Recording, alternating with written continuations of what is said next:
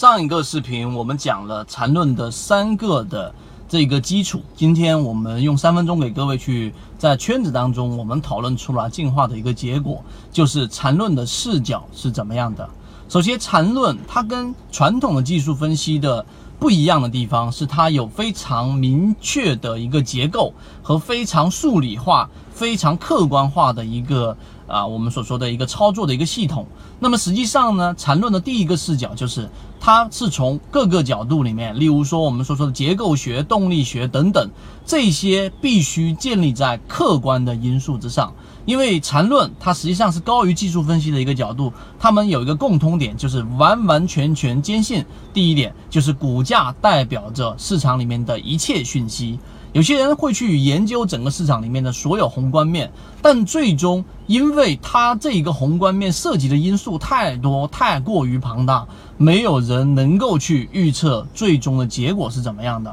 所以，我们就应该把我们的视野或者说我们的视角聚焦在我们的能力范围之内。那是什么？那就是股价。所以，当股价反映出问题的时候，当股价这一只个股里面的资金，例如说我们看到北上资金撤出的时候，当这一只个股已经没有高控盘，控盘度已经明显减弱的时候，那么这个时候它都会反映在股价的这一个力度上面。所以它的第一视角就肯定是建立在我们所说的客观的角度之上，这是第一个我们所说的视角。第二个就是周期。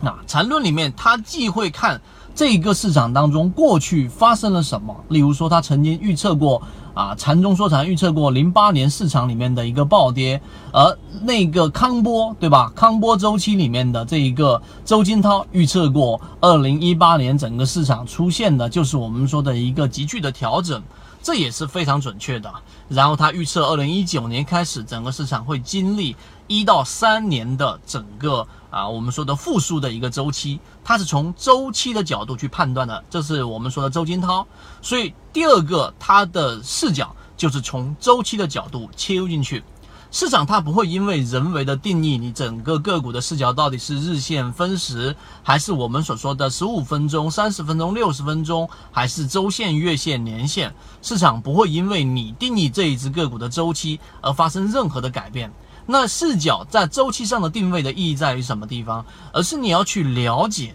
它在整只个股或者这个股价在上涨也好、下跌也好。盘整也好，中枢背离也好的过程当中，它是怎么样去形成的？你由大到小，然后呢见微知著，然后从一个小到大的一个两个不同的方向、不同的周期去判断这只个股到底有没有出现我们所说的问题，也就是在我们所说的背离发生在哪一个级别，在哪一个级别出现第一买点等等，这个就是缠论里面所。占的一个非常宏大又非常微观，这里听起来好像比较矛盾，但实际上对于一只个股也好，对于一个方向的判断也好，它都得要去一个大的方向和小的方向，再从小的方向到大的方向的一个判断，这个就是我们所说缠论的一个视角，它有别于我们所说的所谓的专家对于市场里面太过于宏观的判断，所有的缠论全部都基于市场唯一客观存在的因素，那就是股价。那今天我们三分钟就讲了这一个缠论里面的一个视角问题，后面我们还会陆续去讲解缠论里面的其他方面，并且怎么样运用到实战当中。希望今天的三分钟对你来说有所帮助，和你一起终身进化。刚才我所讲的只是交易模型的其中一个模块，更多完整版的视频以及我们的所有方法论，我都会发到朋友圈 ST 二零三八里面。